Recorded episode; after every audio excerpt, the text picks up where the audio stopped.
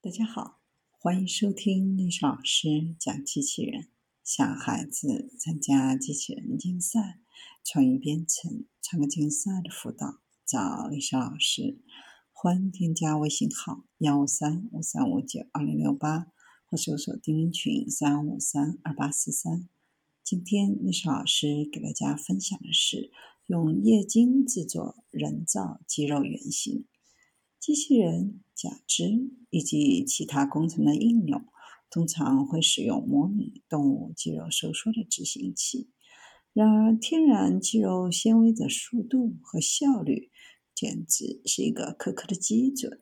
尽管新发展的驱动技术，但大多数人造肌肉要么太大，要么太慢，要么过弱。加州大学圣地亚哥分校的一个工程师团队。描述了一种由液晶弹性体 （LCE） 制成的新型人造超细纤维，复制了人类肌肉的拉伸强度、快速响应能力和高功率密度。LCE 聚合物是一种柔软的材料，非常具有伸缩性。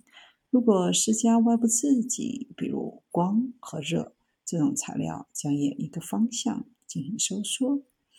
虽然基于 LCE 的软执行器很常见，可以产生出色的驱动应变，但响应时间通常非常非常非常慢。使纤维既灵敏又快速的最简单方法是减小它们的直径。加州大学斯米亚戈分校的研究人员使用了一种称为静电纺丝的技术，该技术设计在高压下通过注射器。或喷丝头喷射聚合物的溶液生产超细纤维。静电纺丝用于制造小尺寸材料，生产直径在十到一百微米之间的微纤维。因其能够制造具有不同形态结构的纤维，受到青睐，经常用于各种研究和商业环境。研究人员制造的超细纤维在四十到五十微米之间，大约是人类头发的宽度，比现有的 LCE 纤维要小得多。其中一些纤维的厚度可能超过零点三毫米。研究人员不是第一个使用这种技术来制造 LCE 纤维的人，但是是第一个进一步推动这种纤维，展示如何控制纤维驱动，并测量它们的。驱动性能。研究人员使用电法 LCE 纤维构建了三种不同的微型机器人设备。LSE 执行器可以通过热电方式或使用近红外激光进行控制。当 LCE 材料处于室温时，位于相列下。在这种状态下，液晶随机定位。其所有长轴基本上指向相同的方向。当温度升高的时候，材料转变为所谓的各项同性相，其性质在各个方向上都是均匀的，从而导致纤维的收缩。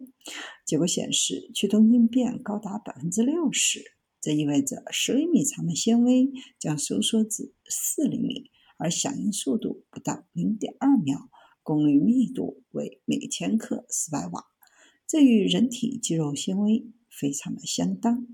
电控软执行器可以轻松的与低成本电子设备集成，对微型机器人系统和设备来说是一种优势。静电纺丝也是一种非常有效的制造技术，可以在十五分钟内获得十万根纤维。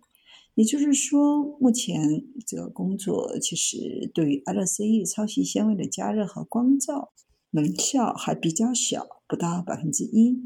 未来工作可能会考虑如何以更节能的方式出动去发。另一个限制是，电法 LCE 材料中的相列各项同心相变发生在超过九十摄氏度非常高的温度下。因此，不能直接将纤维直接放入人体。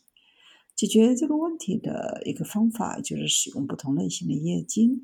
目前使用 RM 二五七作为液晶，但可以将它更改为另一种类型，以降低相变温度。